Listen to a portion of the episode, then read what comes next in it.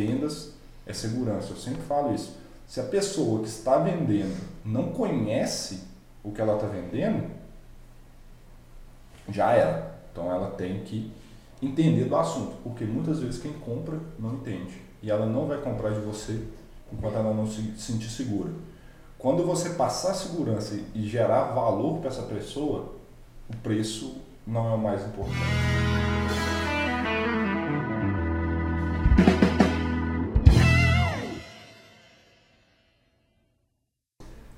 Sejam bem-vindos a mais um episódio do Pausa para Respirar, um podcast semanal sobre higiene ocupacional. Está aqui eu, Rodrigo, Douglas, Gabriela.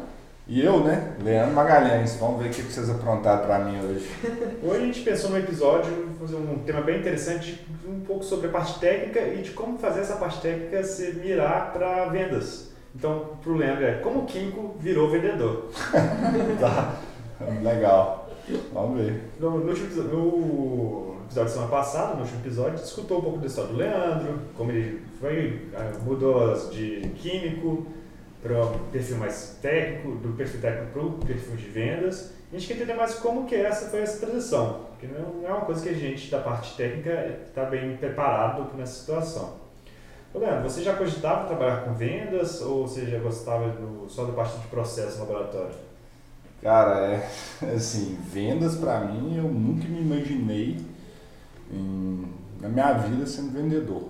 É, eu tinha sempre pensado assim, quando eu planejava minha carreira, eu pensava ser tipo executivo, meu sonho era mais nessa área. Mas uma coisa que eu aprendi foi que sem vendas nenhum negócio acontece. Então, assim, não adianta você ser o melhor técnico do mundo, ah, ter a melhor empresa do mundo se você não vender.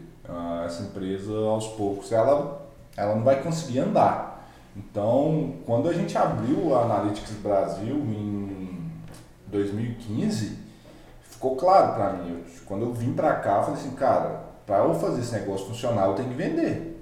Então, eu vou ter que aprender isso na marra, na marra total. Então, eu comecei a estudar, buscar. Então, hoje, a, a gente tem muita coisa de graça em vários sites, blogs, etc.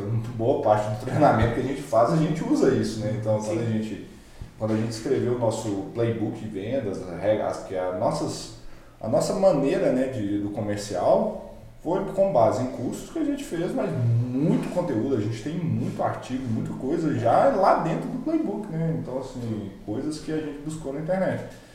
Então, é, cara, eu nunca me vi como vendedor, mas quando eu, decidi empreender e trazer Analytics para cá, isso ficou claro. Assim, se, eu, se a gente não vender, não adianta a gente vir. E eu acho que esse é o maior problema de pessoas que tentam abrir empresa, que acham por eles serem muito bons tecnicamente, automaticamente a venda vai acontecer. E não é assim.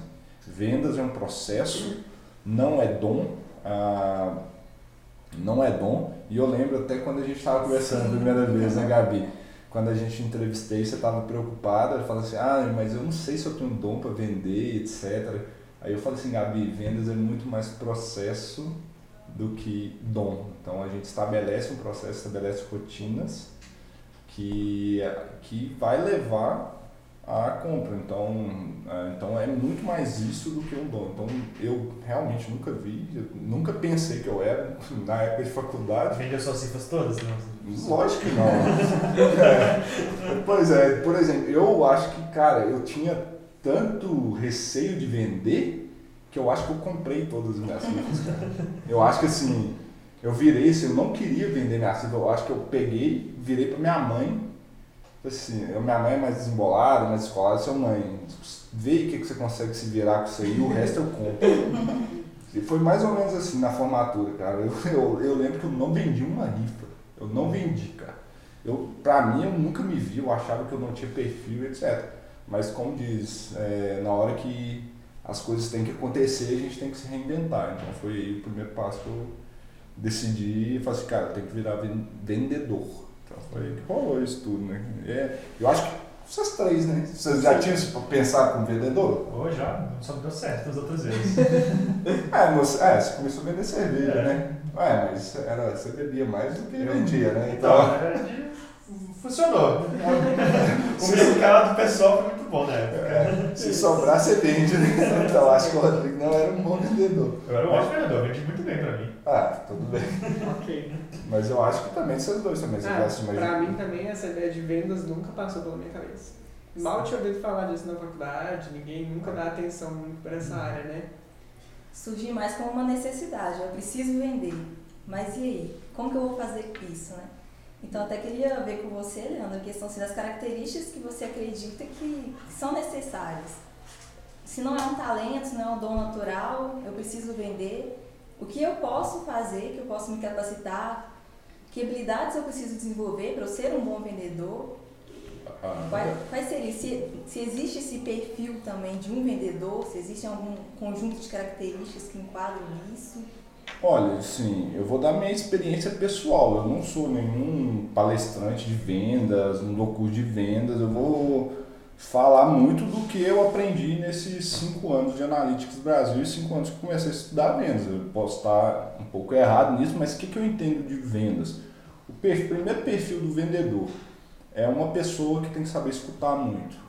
Porque a venda, é, se o cara não escuta, é, Cara, a chance de você entregar alguma coisa que não, não faz sentido é muito grande. Sim. E foi o que, por exemplo, eu acho que eu gravei um stories ontem no, no meu Instagram falando sobre isso. Quando eu tive, foi exatamente ontem, né? Que hoje é dia 19, 19 de junho. É, dia 18 eu tive um problema que eu tive que comprar um negócio para a porta da minha casa. E a vendedora simplesmente não escutou o que eu estava falando. Ela tirou as conclusões próprias dela, não vendeu o que eu precisava. E no final das contas, uma coisa que era para eu gastar meia hora, eu gastei três horas. Porque eu não entendia do assunto. Então, e ela também não, não entendia. Então, para você ser um vendedor, o perfil, eu acho que é uma pessoa que saiba escutar. Então, você não pode fazer pré-julgamentos. Então, você tem que escutar bem, você tem que querer relacionar com as pessoas. Então, perfil, aquelas pessoas que gostam de distanciamento, não, não funciona. Você tem que criar o famoso rapport, né? que é criar uma identificação com esse, esse cliente ou esse prospect ou essa pessoa que está ali. Porque as pessoas compram, na verdade, confiança e segurança. Então, assim, se ela não sentir isso, a venda ela é uma venda mais forçada. Se ela se sentir próxima, atendida e segura na decisão dela, a venda caminha naturalmente. Eu vejo muito isso. Então, você saber escutar, ah, buscar é, sempre aprimoramento. Tipo assim, vendas é um processo, então sempre tem que buscar. E quantas vezes a gente mudou o processo de vendas na Analytics? Ah, então senão a gente mudou alguma coisa. É, tipo isso, então, porque a gente vai vendo, as coisas vão mudando ao, ao longo do tempo, então, então tem que querer mudança. Outra coisa, tem que ter ambição. Eu acho que, infelizmente, essa palavra no português as pessoas entendem ela muito mal. Uma pessoa ambiciosa, ela geralmente é prejugada. Ambição é diferente de ganância. Então, Assim, a ambição é você querer uma coisa muito forte, você lutar e ir muito atrás daquilo. Aquilo é muito importante para você. Ganância é diferente, você está disposto a obter um lucro, uma vantagem acima de qualquer coisa. Ambição não. Então você tem que ser ambicioso. E o acima de tudo é gostar de vitórias, porque, cara, quando você fecha uma venda é muito, muito bom. Eu acho que é tipo assim, é aquele. É uma sensação assim, cara, consegui isso. E tem que ter muita resiliência, porque você vai ouvir muito não, muito não, muito não, muito não, até você conseguir ter seu primeiro sim.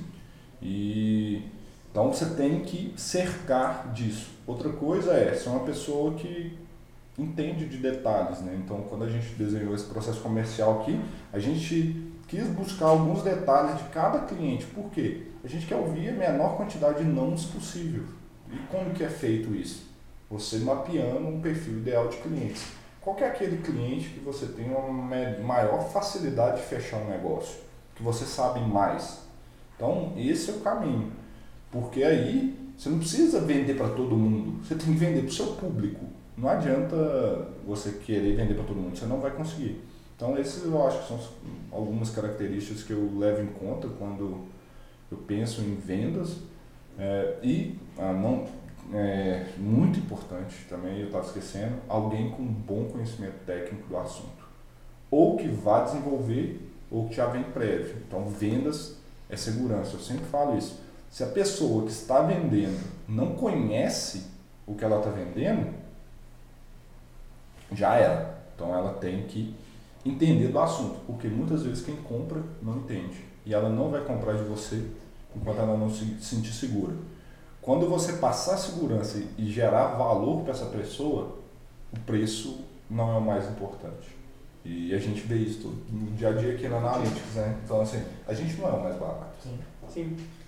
E é engraçado, às vezes a gente pensa que venda é uma coisa muito. mistifica muito isso, né? Fala assim, poxa, vender é difícil, vender é complicado e tal, mas você pensa, você vai entregar um currículo. E aí, o que, que você está fazendo ali? Você está se vendendo, sabe? Você vai, sei lá, num relacionamento, você está conquistando alguém, você está o quê? Se vendendo. Então, é muito implícito na vida do ser humano esse processo de vendas, né? E isso aí, você falou um negócio legal que me parou para pensar. E por que que muita gente, e eu fui um desses caras que eu não sabia nada de vendas, por que que eu tive muita dificuldade de arrumar meu primeiro emprego, igual o pessoal deve ter visto aí? Porque quando eu mandava meu currículo, eu tava fazendo o quê? Tava só falando de mim. A empresa não quer saber. Que, que, qual o problema daquela empresa que eu estava aplicando, eu estava resolvendo? Muitas vezes, qual, como que a gente monta um currículo nosso? Você fala, ah, minha formação, sou tal, sou o cara, não sei o quê. Cara, a empresa não quer saber isso. Então, uma, outras coisas, depois de estudar vendas hoje, como que eu participaria de um processo seletivo? A gente faz o quê? Perguntando. Se eu fosse participar de um processo seletivo, a primeira coisa que eu faria hoje era entrar no RH, contato com o RH de algumas coisas, alguma forma, fazer um monte de perguntas. Por exemplo, por que, que vocês estão contratando? Por que, que essa vaga está aberta? O que, que vocês estão buscando? Qual o problema que vocês estão tendo? E aí eu faria um currículo personalizado para aquela vaga. Porque o currículo é a sua proposta. Sim. É igual a gente faz aqui. A proposta tem que ser personalizada para matar o problema do cliente. Então, isso é uma coisa que, infelizmente, como você falou, Douglas, as faculdades não ensinam. A gente tem que aprender na marca. Sim. Depois de vendas, eu penso nisso. E até hoje, para você arrumar um namorado, uma namorada, se você chegar para alguém que você está querendo, você começar a falar só você, o que a pessoa vai virar? É. Cara chato. tipo assim, não, pelo amor de Deus. Mas se você começa a conversar, fazer perguntas, entender alguma coisa, hoje, é, tipo assim, você sairia muito melhor. Pena que eu aprendi tarde também, né? Pena não. É, agora eu tô casado. É, não deixa a Fernanda escutar esse podcast. Hashtag Fernanda não escuta o podcast. Ah, mas brincadeiras assim, é isso mesmo. Vamos, vamos colocar então, na época de adolescência, antes de namorar e casar. Seria bom. Sim. E, e, Leandro, a questão da venda, ela está muito relacionada com a, a mentalidade do vendedor, né? E aí eu penso assim, a, a, nós todos viemos da área técnica, então a gente tinha uma mentalidade que era um pouco mais técnica, a gente que seguia processo, fazia avaliação de um laboratório, queria saber dos números, tirava o resultado conclusivo baseado em número, em fatos, e é o que caracteriza um perfil mais técnico, né? E aí quando a gente se trata de vendas, a gente tem muito a questão de processos, mas a gente tem muito essa questão do feeling, do sensitivo. Uhum. E, e, como que se deu aí essa mudança de mentalidade sua, mais para a mentalidade técnica para essa mentalidade comercial? Que desafios aí você teve nessa mudança? Olha, assim, eu, eu acho assim, eu tive que mudar um pouco, mas eu, eu a minha formação também ajudou muito, porque vendas também são números. Às vezes a gente tem que ser frio, igual quando a gente senta aqui para ver reunião, a gente analisar números, a gente olha como é que está o nosso funil de vendas, como é que estão as etapas dentro do funil, como é que estão tá as nossas conversões, uhum. como é que estão as quantidades de propostas geradas, quantidade de propostas é, aprovadas, que, o que, que nós estamos perdendo, qual que é o motivo ticket médio, qualquer, só para a gente fazer um parênteses, o que é o ticket médio? Se a gente pegar todas as suas vendas e dividir pela quantidade de vendas, é o valor médio de cada proposta, mais ou menos, né? Qual que é o tempo de conversão, porque isso vai impactar lá na frente para mim, para saber quanto tempo que um vendedor é, leva para gerar uma venda. Então isso eu ainda trago do, do, mundo técnico, isso me ajuda muito. Então olhar um gráfico, né? Então uhum às vezes eu fico ali, gente, antes da nossa reunião, eu ploto os gráficos lá para ver como é que está o acompanhamento, acompanhamento do, nos números para tomada de decisão. Mas aí eu concordo com você que no comercial, às vezes, a gente não pode ser tão frio. Então, às vezes, tem que ter, você tem que olhar para esses números e tentar dar uma, uma, uma forma para que você melhore ou atende um cliente de uma forma. Eu acho que a gente não pode ser rígido de forma alguma, mas essa transição, para mim, ela não foi tão dura também, porque eu sou muito assim, eu sou muito do feeling. Então, muitas decisões que às vezes eu tomo, e assim, numa empresa que está em crescimento, igual a gente está na Analytics, às vezes assim, eu não tenho um super sistema de gestão igual, tipo, sei lá, Vale, ah, essas empresas gigantescas que se cair um grama de minério fora da esteira, os caras sabem o que está acontecendo. A gente não tem esse nível de sofisticação até hoje. Uhum. Mas a gente tem algumas coisas e eu, eu hoje, como tomando decisões, tanto na parte gerencial da analítica como vendas, eu uso os números, que eu acho que é o mais importante que o pessoal tem que entender, é usar os números para basear as decisões que às vezes é no feeling. Seu feeling é muito importante. É, as pessoas tendem a julgar isso. Cara, mas você tem, como diz, um, um, um software instalado ali, cara, que ele te dá muitas dicas. Quantas vezes, assim, todo, todo mundo parar para refletir, você tomou uma decisão no feeling e acertou também. Porque, cara, você tem um software instalado ali que você tem um banco de dados gigantesco de coisas, de experiências da sua vida, coisas que estão ali que o feeling, cara, pô, cara, isso aqui eu, eu não posso ter vivido isso aqui exatamente. Mas teve uma situação na minha vida que gerou algo parecido e eu tomei tal decisão. Intuitivamente, intuitamente, seu processador lá dentro vai te dar essa resposta. E às vezes você vai tomar uma decisão e vai te levar no caminho. Então, o conselho que eu dou para as pessoas é também não só basear no feeling, mas nunca rejeitem o feeling. Então, às vezes aprovar algum cliente ou não, uma proposta negociação, usem os dados, mas, cara, se você crê que aquilo ali é uma grande oportunidade, é, vá, seu feeling está te dizendo, cara, ele é muito importante. Então eu, eu, eu confio muito no meu filho, porque sem ele, é, eu acho que eu não, não, não estaria aqui hoje. Literalmente, total, porque quando a gente montou a Analytics, se eu fosse basear só nos números do planejamento estratégico lá, não teria acontecido. É, não é só feeling, né? Porque a gente está vendendo agora, mas a gente, na nossa vida toda, a gente está do outro lado também. Sim. Então a gente sabe como a gente gostaria de ser atendido, o que a gente vê, no, vai comprar alguma coisa quando você é mal atendido, não, você não compra o que você quer, você percebe essa sensação. Então é mais do que o feeling, você já tem, você já você cresceu com esse com o outro lado, né? Então vendo você tem que mudar a chave, né? Que você agora Sim. quer fazer um serviço que você acredita que deve ser feito. Não só isso, e eu acho que é extremamente importante também é sempre aprender em outras situações. Igual você fala, a gente sempre é um cliente de alguma coisa. Então, se você tem uma experiência, experiência fantástica, aprenda com aquela experiência e traga para dentro da empresa. Se você tem uma experiência péssima, Cara, esse foi o melhor jeito que você aprendeu na sua vida. Fala assim, agradeça aquele vendedor. Se você trabalha com venda, você tem que virar, dar um abraço naquele vendedor e falar assim, obrigado. Cara, você me poupou um erro gigantesco que eu pod poderia ter perder muito dinheiro com isso.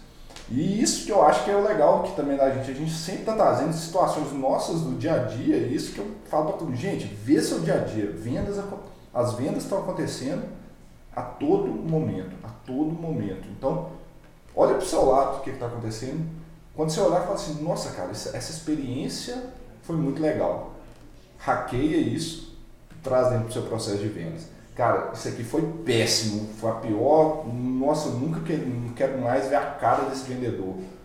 Assim, nossa, aprendi, abraça ele, assim, obrigado, aprendi, você me deu, me poupou milhares de reais. Sim e é implemente assim, você a, o, o, jeito mais fácil de aprender é aprender com os erros dos outros. O outro é errando próprio, custa caro, e o outro é não fazer nada, né? Então essas são as formas. Então aprenda com os erros dos outros. Eu acho que é o, é o melhor. Isso você falou. A gente está vivendo isso, vendo isso o tempo todo. E o tanto que isso é importante que às vezes, assim, principalmente quando você falou em poupar dinheiro a gente foi fazer alguns cursos de venda junto e a gente parou e pensar, poxa, isso aqui a gente sabe, tipo, é óbvio, né? Hum. Foi coisa que a gente olhou para nossa história, a história da analítica, e a gente viu, já, já tinha aprendido isso. E é muito interessante. Sim. É, e sim, curso de vendas, outra coisa, galera. Não é só estudar coisa técnica, não. É vendas, tem que estudar. É, igual eu falei que vendas é processo. A gente estudou muito, todo mundo aqui, então a gente tem cursos online aqui, todo mundo assiste, a gente volta, faz reuniões de comerciais aqui. E igual voltar no tema início, escute seu cliente. É, um vendedor precisa ter. É por isso que a gente tem dois ouvidos e uma boca. Então se você vai ligar para alguém, cara escuta, escuta, escuta, escuta, faça perguntas importantes. Então, não apresente a solução de cara. Então, assim, busque qual que é o problema do seu cliente e apresente para ele a, como que esse problema vai ser resolvido. A, ninguém quer comprar você, ele quer comprar a solução do problema dele. Então, um dos gurus, né, brincando, dos gurus aí, mas uma das pessoas que eu escuto demais, a gente foi até no curso dele, né, que é o Jordão, uh, Ricardo Jordão Magalhães, que é um grande cara, ele é muito, ele é muito louco, mas ele fala algumas coisas com sentido. Ele fala que uh, você não vende o produto que você vende, produto ou serviço, você vende o problema que você resolve. Então tem que ver isso. Então, uh, por exemplo, site, você, por exemplo, um erro que eu acho que é muito comum e isso a gente é erro nosso também, nós estamos tentando mudar na comunicação da Analytics. Um site, você entra no site, por exemplo, dos maioria dos nossos clientes, faça PPRA, faça LTCAT. Cara, isso é um produto. Qual que é o problema do cliente que você resolve? É muito mais do que isso. Então as pessoas têm que focar nisso. Qual que é o problema que você resolve? E nisso defina seu cliente ideal, que aí você vai comunicar diretamente com ele, porque ele vai, você vai falar a língua dele. Então tem que seguir essa linha, pessoal aí tem, por não entender tanto de vendas, eu acho que tem errado bastante na comunicação, na forma de abordar os clientes. E além da comunicação, que você vê que é um dos maiores erros, qual que são os principais erros que você vê, no, que você aprende né, com, com mal vendas, com vendedores ruins que você lembra assim, no momento? Cara, primeira coisa, é vender a qualquer custo. Esse é um erro. Cara, o vendedor que vende a qualquer custo, ele vende uma vez mais nunca. Eu, quem nunca lembra de um, de um, vendedor, você entrou na loja e você saiu de lá com alguma coisa e você falou assim, putz, não devia ter comprado isso. É a sensação horrível, né? Tipo assim, se você faz isso, cara, tipo, você, vende uma vez. Você, provavelmente você nunca mais entrou naquela loja. Então isso a gente traz muito aqui para o Analytics. Então assim, a gente não vende análise. A gente não vende análise, porque se fosse vender análise era só empurrar a análise no cliente. Por quê? As pessoas têm que entender que se ganha dinheiro hoje é na recorrência da compra, não na, na venda unitária. A não ser que você vai fazer uma venda estrondosa, é um, uma venda você ganha seu, seu ano. Uhum. Mas no geral, e principalmente nesse mercado nosso, se ganha lucro na recorrência. Isso porque captar um cliente no mercado é muito caro. E esse é o outro erro que eu falo, que as pessoas hoje não têm ideia de quanto custa a aquisição de um cliente dentro da plataforma deles, que é o, é o CAC, né? Gente, é o custo de aquisição de cliente. Que se você ver é quanto que você gasta de marketing, vendas, todas as plataformas, dividir toda a quantidade de clientes que você está trazendo para dentro da sua plataforma. Então, por exemplo, se você tem um, um, custo de aquisição de clientes, vamos botar só um valor mais redondo, assim, mil reais se você fechar uma venda de dois mil, três mil reais, você não ganha dinheiro. Você gastou só mil para trazer o cara, você vai ter quantos por cento de lucro dessa venda? Então, mas se esse cliente continuar trabalhando com você, ele vai começar a trazer, imagina, então a próxima de 2 mil, 3 mil, você já não teve custo para adquirir ele, ele já está lá dentro. Então as pessoas têm que olhar a recorrência, a fidelização. Então, hoje ganha-se dinheiro em é, fidelização. Então eu falo que uma reflexão que eu até eu estava pensando esses dias, mas é até legal que vocês trouxeram esse tópico para o podcast. Nós na Analytics, nós somos bons vendedores ou nós somos bons fidelizadores? O que, que vocês acham? Acho que é um pouco dos dois. Acho que foi o equilíbrio. Não é chega só no... Bastante... Não dá para você ser só um e não ser o outro no, na nossa área. É uma área que você tem que equilibrar. Não adianta ser só fidelizar, mas também não saber como vai fazer a venda para um cliente. Também não adianta só, só vender uma vez e, e pronto. Se você não souber vender, você vai cometer todos aqueles erros que a gente está acostumado a ver, né? Como Uhum. você já citou. Como é que você vai fidelizar alguém, né? Não tem como. Mas eu acho. Ah, pode falar. né? É, eu acho que o fidelizar também traz um pouco de ideia de comodismo, né? Você já tem os seus clientes muito fiéis e você pode tender a só estabilizar o seu processo. Ah, eu tenho meus, clientes mu- muito bons que são fiéis, eu não preciso alterar mais nada. Quando a gente pensa no, no vender, em atrair novos clientes, já exige um, um sair um pouco do lugar para também é, modificar o processo de modo a atrair novos clientes. Então, eu acho que conciliar os dois é, seria interessante. Não, sem sombra de dúvida. Eu acho que não, dá para ser um sem outro. Um, porque se você ser um ótimo vendedor, ser um péssimo é, fidelizador, o cara vai entrar e vai embora. O cara vai entrar, você vai ter uma, Uma venda Uma- única. uma- um ciclo de clientes gigantesco. E também se você só for fidelizador, beleza, entrou a primeira leva e depois não entra mais ninguém. Como que você vai crescer? E lógico, que no meio do caminho você vai perder alguém, por melhor que você seja fidelizador. Lógico que tem que ter um balanço. Mas eu acho, aqui é minha sincera opinião, hoje na Analytics nós somos melhores fidelizadores de clientes do que vendedores. Não que a gente não seja bom vendedor, não entendi isso. Mas por quê? Cara, quando a gente pega o histórico de clientes nossos, nossos clientes estão há quantos anos conosco? Sim. Mas e aí que é a fidelização? Se você ficar na fidelização no marasmo, ela vai durar pouco tempo. A fidelização, eu acho assim, se você pensar num mar calmo, é uma coisa, mas a fidelização ela traz tanto os desafios quanto a, venda, a, a aquisição de clientes. Porque você tem que sempre se reinventar para aquele cara que está há 5, 10 anos com você, sempre enxergar em você uma forma de valor. Porque com o tempo ele vai acostumar. Sim. E as necessidades do mercado, elas mudam, né? O mercado é vivo, as necessidades mudam, tem novos problemas, novos desafios. E aí, acho que por isso que a gente não fica acomodado, não tem como ficar acomodado nessa situação. É. Um exemplo banal disso, que sim, só para visualizar, é TV a cabo. Ela era exatamente isso. Ela só pegava a gente, achava que está fidelizado e pronto, e não achava que tinha uma concorrência. De repente apareceu uma concorrência nova de streaming que nós não, não estamos sabendo tratar muito bem ainda. E, E- e aí, agora? Que, E, qual que é e qual foi a solução é, por eles? Ah, agora para você contratar a internet, só se você contratar TV a cabo. Se você quiser contratar a internet sozinho, é muito mais caro. A solução encontrada, o que, que é isso? É fidelizar? Hoje fala, não, para você ficar na minha plataforma aqui, eu vou te dar tantos por cento de desconto, mas você tem que ficar comigo durante um ano. Isso não é fidelizar, isso é com multa para você sair fora do contrato. Sim. Então, assim, e hoje eu prezo o seguinte: você tem que ser um ótimo vendedor, mas eu acho que você tem que ser muito melhor um fidelizador de clientes do que um vendedor.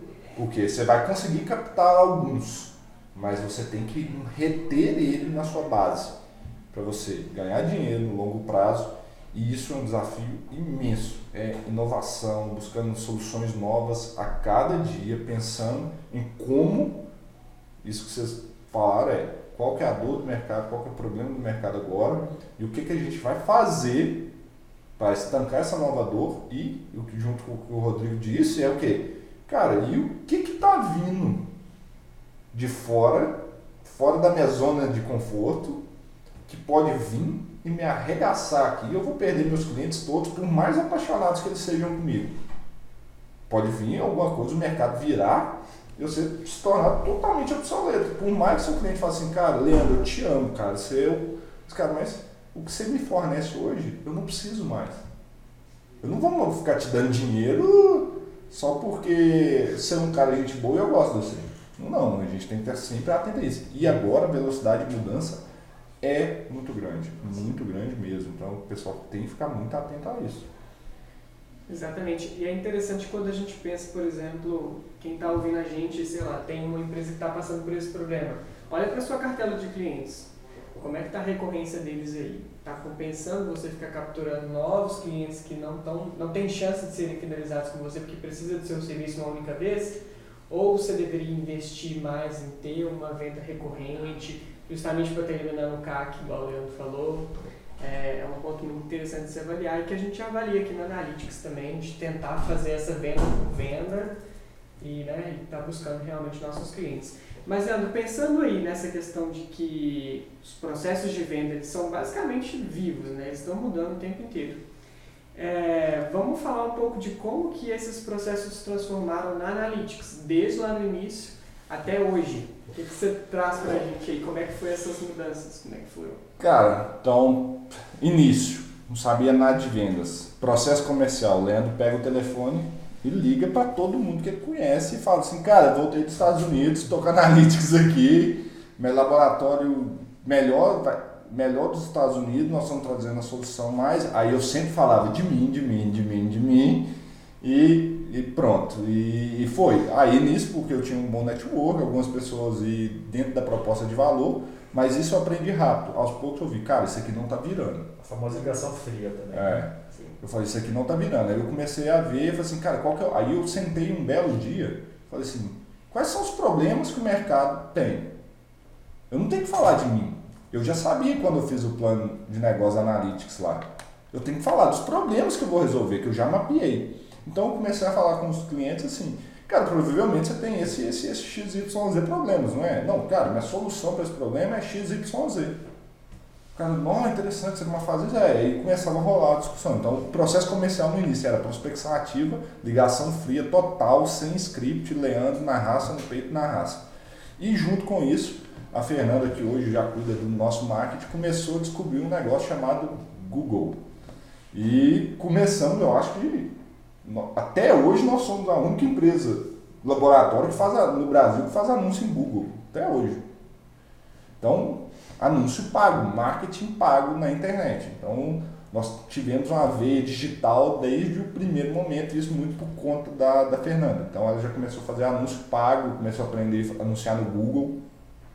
E nisso começou a chover ligação. E aí, com base que estudo do cliente, a gente já sabia quais eram os problemas, a gente buscou assim, o que, que esse cara deve buscar no Google quando ele está procurando um laboratório, ele tem um problema com os demais laboratórios que a gente já tinha uma noção de quais eram.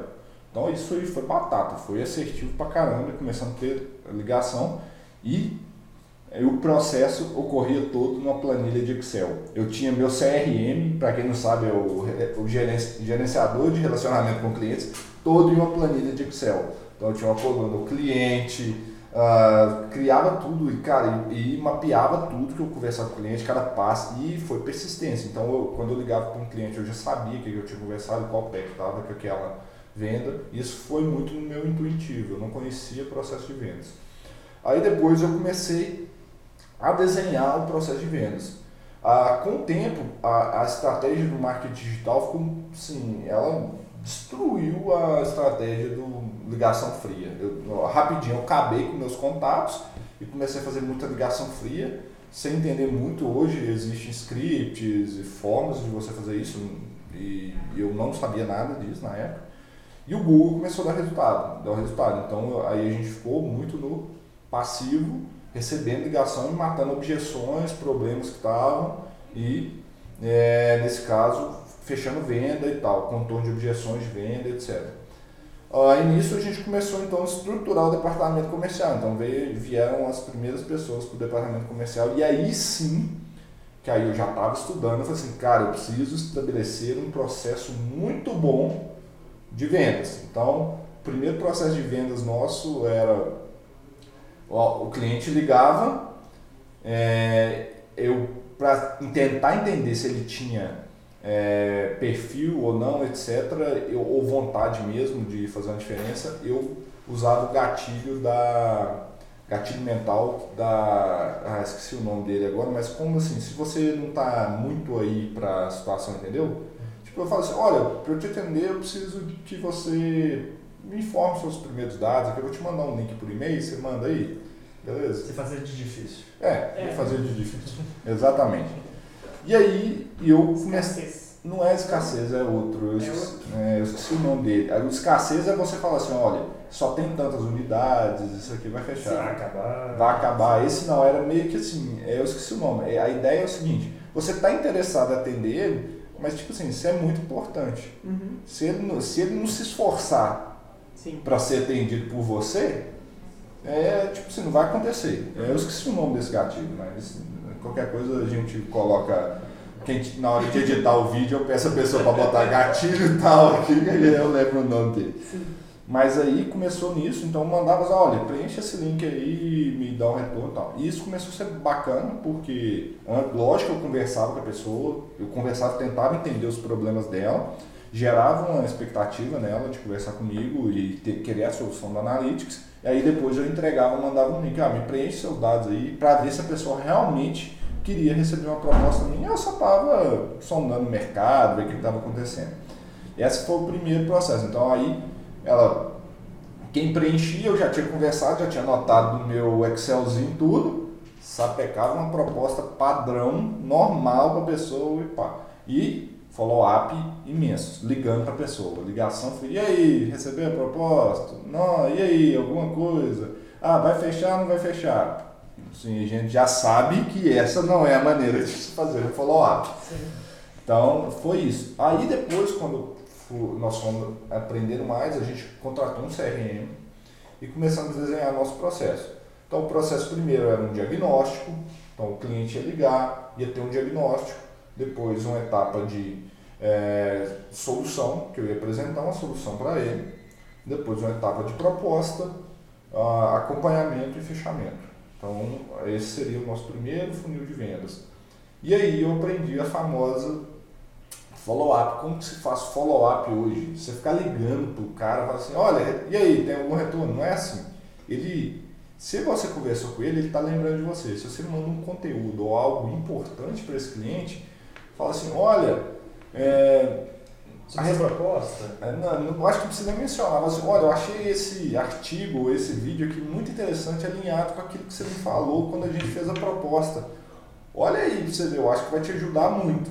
Cara, 90% de vezes, pelo menos, que a gente tem, os caras assim, ah, pois é, não é legal mesmo. Eu não consegui fechar essa proposta ainda, mas a previsão é para não sei quando. E ele intuitamente ele vai te dar o retorno disso. Sim. A não ser que seja com produtos treinados, setor de compra, e, mas aí é aquele negócio que. Aí, aí você tem que entender o seu processo. Aí depois, a evolução do processo nosso foi desenvolver uma etapa de qualificação primeiro. Então a gente hoje tem uma matriz de qualificação, etc e uma das etapas mais importantes dessa matriz de qualificação é falar com o decisor. Quem assina o cheque, quem assina o contrato. Bate o martelo. Quem bate o martelo. E entender se esse cara tem perfil ou não de trabalhar conosco. Então, foi essa evolução. Hoje a gente tem uma etapa de qualificação muito forte, então às vezes a gente rejeita muitos clientes que não tem fit, né, que não tem aderência com a gente, às vezes de uh, ética, a questão de entender nossos valores. Se a gente vê que o cliente não entendeu nossos valores, a gente nem põe ele para dentro do processo comercial. Né? A gente dá bomba para ele no início e explica, fala assim, olha, o que você está buscando, a solução que você está buscando não é que eu posso te, te oferecer, oferecer. Então a gente tem esse processo e nisso segue um processo de reconhecimento de riscos, né? É, entendimento de demanda, apresentação de proposta, é, acompanhamento e fechamento. Né? Então é mais ou menos hoje para novos clientes que está mais ou menos estruturado esse, esse nosso novo processo. Então, isso é o mínimo que eu acho que as pessoas teriam que ter, é entender e esse processo, desenhar esse processo comercial. Geralmente são três, ah, são entre quatro e cinco etapas e medir como que está o acompanhamento em cada uma das etapas, onde você está perdendo proposta, porque às vezes a gente vai ver que às vezes quem está qualificando está qualificando mal o cliente. Aí no final das contas vamos supor uma das grandes objeções que a gente tem na Analytics, né? Exemplo, preço. Uhum. É, se a gente pede uma proposta por preço, o que, que isso quer dizer para a gente? Que o cara foi mal qualificado. Problema da qualificação, exatamente. Então você sabe onde está o problema. Então, onde que você tem que enfatizar seu processo de treinamento, qualificação. Então aí você consegue mapear onde as, as áreas que você tem que dar mais atenção e ou e crescendo seu processo comercial. É mais ou menos isso que a gente está hoje. Tentando melhorar, nós estamos muitas das coisas que eu falei aqui, né, assim, a gente está desenhando, estruturando, botando para acontecer, porque é complexo, porque também a gente, nós quatro somos, acima de tudo, químicos ou engenheiros químicos. Estamos aprendendo a vender. Mas Sim. essa é uma preocupação que a gente já tem para botar para funcionar. E é interessante quando a gente pensa nessa, nessa, nesse desenvolvimento de processos de venda que está muito relacionado com o fluxo de pessoas que a gente atende, né, Leandro? E é um dos problemas que a gente está até enfrentando hoje, que tem muita gente querendo trabalhar com Analytics. Isso é ótimo, a gente está rindo de um canto a outro, de saber que tem muita gente querendo trabalhar com a gente. E aí a gente consegue literalmente peneirar, saber quem que é o cliente que a gente vai gastar tempo com ele, quem que é realmente a gente pode vender, o que sobe a nossa conversão e faz com que a gente tenha aí um sucesso bacana em vendas hoje, né? Sim, isso, na hora que eu olho para a nossa taxa de conversão, eu, eu quase choro de emoção, assim, eu não acredito que a gente tem quase a nossa taxa de conversão e eu, quando eu falo com outros players do mercado, eu falo assim, ah, a, taxa, a nossa taxa de conversão gira em torno de tanto, eu falo assim, cara, como é que vocês conseguem isso? tipo assim, porque, cara, a gente qualifica, de, dá muito bomba mesmo e é, igual você falou, e às vezes quando você vê seu processo, e é bom você mapear isso, é porque a decisão dura que a gente teve que tomar, né? A gente fechou Analytics para a captação de novos clientes durante alguns meses, porque a gente precisava reestruturar processos operacionais, processos de vendas e etc. E manter a qualidade também. E, Igual a fidelização que você falou, também bem importante olhar para dentro antes de olhar para o que vai entrar. Exatamente. E a motivação para a gente parar foi exatamente essa, que a gente estava vendo que o nosso nível de atendimento não estava condizente com a nossa proposta de valor. Então a gente falou assim, é melhor parar agora, porque a gente está vendendo muito mais do que a gente consegue é, atender no nosso padrão e a gente não quer deixar o padrão cair. A gente parou, falou assim, vamos nos reestruturar e vamos voltar aos poucos na hora que a gente tiver reestruturado. E isso as pessoas têm que vender também, não é só vender, é vender e entregar dentro daquele padrão esperar. Se você vender, entregar alguma coisa, frustrar o cliente, já era. É, eu costumo falar, principalmente em vendas, não é a primeira impressão que fica, é a última. Ah, se você fez um contato ótimo, cara, nossa, é tudo que eu queria, mas na hora da entrega, você entregou um lixo, cara, é a última que ficou. Ele não vai lembrar daquela primeira reunião sua, não. Ele vai lembrar daquele último momento que foi a grande frustração dele.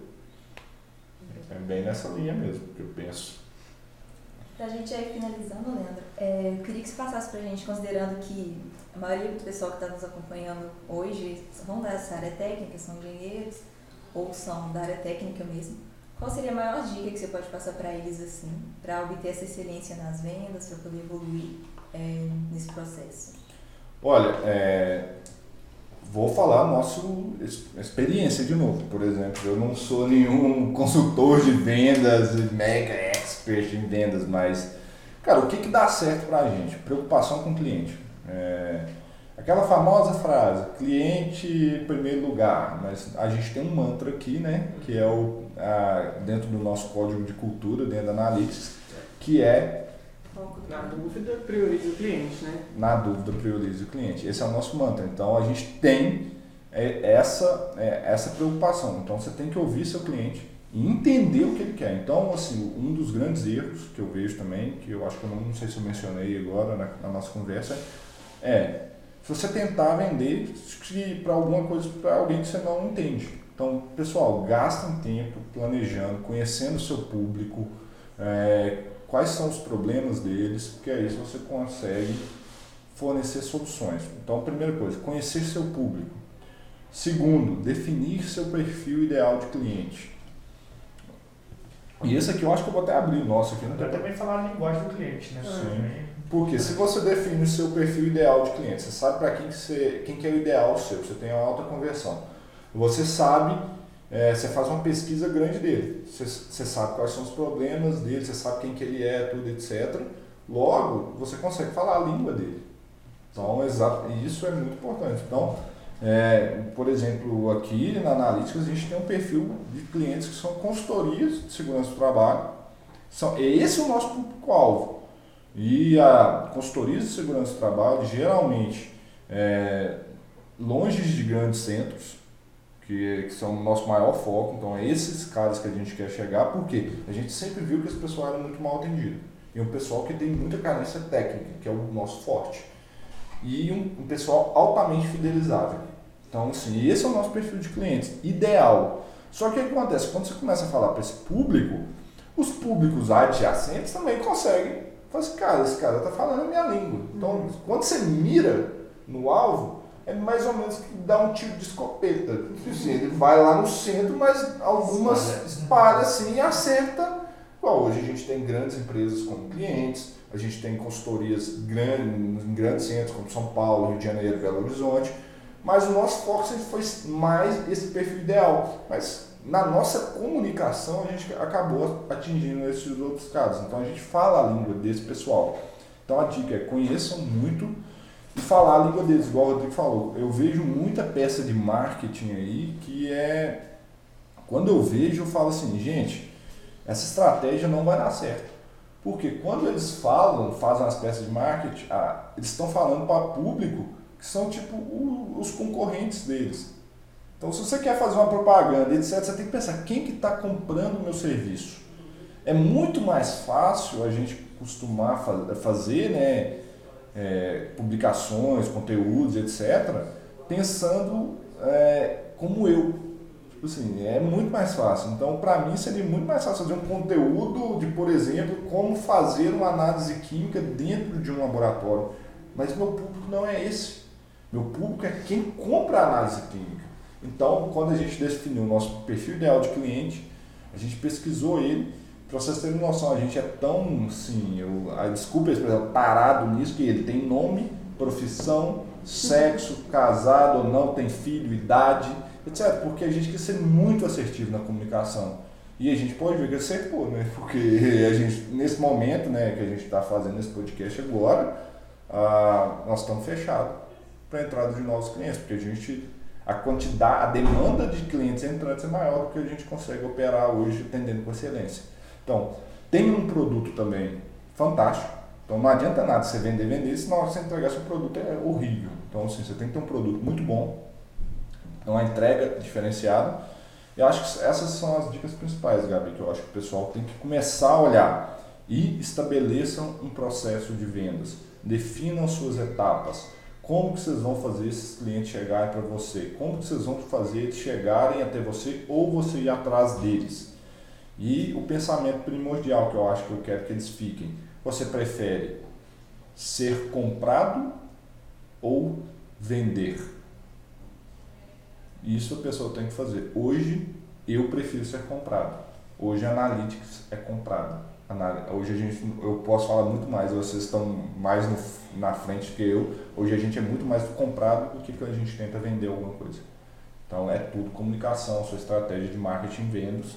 Então a gente definiu, eu prefiro ser comprado. Geralmente objeções são menores e você consegue ter uma altíssima taxa de conversão. Por exemplo, é, um exemplo fora da nossa área, a Apple. A Apple é comprada, ela não precisa vender ela fazer um anúncio assim, lancei um iPhone novo. Acabou. Ela já vai lá, todo mundo vai lá comprar, acabou. É, ela prefere ser comprada. Então é isso que eu acho que as pessoas têm que pensar. Seja comprado, essa é a minha dica. Não venda. É Sim. mais ou menos isso. E é interessante porque esse conjunto de estratégias que você citou aí pra gente, na minha cabeça aqui, eu resumi muito com a, a galera poupar tempo mesmo. Chega muito, muita objeção pra gente, ah, eu tô com esse cliente aqui, mas eu não sei muito dele, ele tá me dando muito problema e tal. Eu falei assim, cara, você realmente precisa atender esse cara ou você está gastando seu tempo à toa, se esforçando à toa para um cliente que aparentemente não, tá, não vai virar muita coisa para você? Então, fazer essa reflexão no processo de vendas é muito importante. E tempo hoje não é, é um bem mais precioso que a gente tem aí em qualquer mercado. Sem sombra de dúvidas. Inclusive, esse é um dos motivos que a gente tem de rejeição de clientes no primeiro momento da nossa matriz de qualificação. Né? Se ele não sabe o que ele quer, não sabe o que o cliente quer, que, que é a tendência disso aí vai valer preço. Então ele vai. Então a gente, esse cara já é um perfil que a gente já traçou, esse, provavelmente esse cara que não fecha. Então a gente tenta conduzir ele para mostrar para ele que talvez a gente não é a melhor solução. Sim. É, isso é uma, a gente tenta não vender. Isso, as pessoas tem hora que a gente tenta não vender. Não adianta você botar essa pessoa para dentro do seu funil de vendas ou você tentar forçar se ela não vai fechar a venda. É melhor você focar seu tempo naquilo que você tem uma alta probabilidade de fechar, ou você ficar insistindo em uma coisa que você tem baixíssima probabilidade de fechar, cara. Então, é, vendas é isso, você tem que, por isso a importância do, do processo de vendas. É olhar, ó, isso aqui tá para fechar, isso aqui tá ruim, não, vamos descartar. Por exemplo, outra coisa que você está fazendo direto, descarte de oportunidades, né? Sim. Cara, se tentou falar com o cliente uma, duas, três, quatro vezes, pô, acabou, já era. Não vou ficar perdendo tempo. Cara, não está inacessível. Então, joga para lá. Então a gente tenta fazer isso. Tempo é primordial em vendas. É, e uma coisa bem interessante também, que igual, deu bastante dica aqui, é de sempre estar discutindo. Seja com a sua, equipe comercial essencial, você tem que estar sempre discutindo, todo mundo, e também parceiros, você tem que estar entendendo como está o mercado, seu concorrente, tá, o que ele está fazendo, você tem que entender toda a situação e discutir. A gente está sempre aprendendo com nossos clientes também por conta disso. Não tem problema, então tem esse medo de perguntar, de questionar, porque todo mundo tem que crescer junto. É, isso é importante demais, Rodrigo. Você falou, é, as pessoas têm que entender que o cliente dela é o melhor termômetro que ela tem e o que o, o concorrente dela não é inimigo. Às vezes podem, se você sentarem e conversarem, pode sair uma solução de alguma coisa, que é um, problema imenso seu, que às vezes uma, uma conversa você vai ter que às vezes com o seu concorrente, cara, vocês vão chegar numa solução que vocês vão matar um, um, problema que você nem imaginava que ele tinha e vai matar o seu também. Então, fiquem atentos ao seu concorrente, mas seu cliente, cara, escuta ele. Essa é a dica, pessoal. Hashtag escuta seu cliente. Só isso. Não seja orgulhoso, porque problema todo mundo tem. É. E também equipe, né? Outra coisa que eu acho é um grande forte nosso é, agora nós estamos falando de vendas, quer quer, quer não, isso aqui, eu posso falar que isso aqui é um treinamento nosso, por tudo que a gente já passou aqui. Então, quantas vezes a gente senta ao longo e buscar aprimoramento, vocês viram uma coisa nova, eu acho que eu sou meio viciado nas coisas, eu vejo alguma coisa na internet, a gente já tem um, um sistema de comunicação, já manda lá, ó oh, gente, lê isso aqui, vê esse vídeo aqui, ó, isso aqui é legal, vamos aplicar e tal. Sim. Então a gente vai postando isso direto. Então assim, hoje tem muita fonte de informação, aprimorem sempre, que vocês vão deslanchar nessa área aí. Perfeito. Leandro, muito obrigado mais uma vez por essa conversa aqui, acho que foi bem produtiva. E semana que vem a gente tem mais desse papo e mais um tema surpresa para você. Fechou, vamos embora. Espero que a galera esteja gostando, esteja gostando, né? Que para mim pelo menos está sendo muito legal, porque vocês me pegam na de surpresa aqui e eu tô tendo que me virar nos 30. Mas valeu, obrigado Rodrigo, Douglas, Gabi, todo mundo que tá ouvindo aí. A gente se vê na próxima semana. Até mais, galera. Nos sigam nas redes sociais e acompanhem o podcast. Até a próxima, pessoal. Obrigada. Valeu.